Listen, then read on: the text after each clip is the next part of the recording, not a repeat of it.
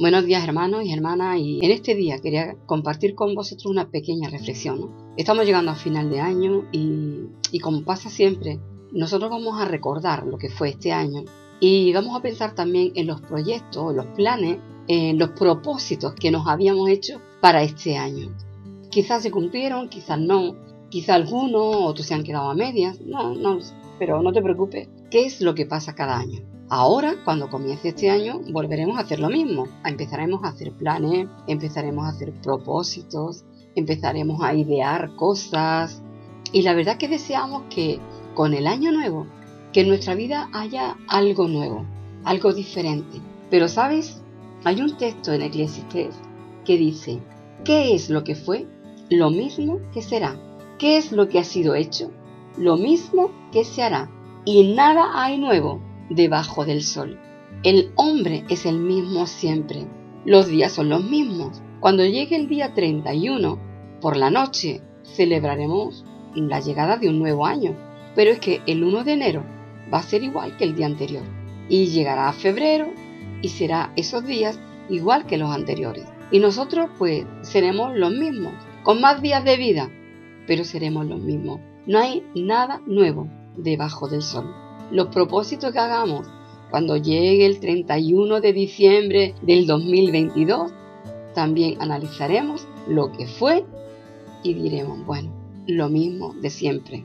No hay nada nuevo. Y es que nosotros, por mucho que nos esforcemos, no podemos cambiar las cosas. Por mucho que nos pongamos metas, propósitos, realmente por nosotros mismos no podemos cambiar las cosas. A veces no podemos ni cambiarnos a nosotros mismos. ¿Cómo vamos a querer cambiar lo que está a nuestro alrededor? El hombre tiene que entender que es limitado. El hombre es limitado. Sus fuerzas tienen un fin.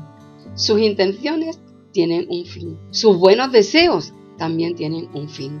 Nosotros no podemos hacer las cosas. Lo único que nosotros podemos hacer es confiar en Dios, en aquel que todo lo puede y buscar en su palabra lo que Él dice. Y mirad lo que dice en Apocalipsis 1.5.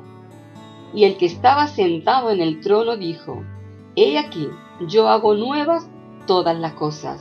Y me dijo, escribe, porque estas palabras son fieles y verdaderas.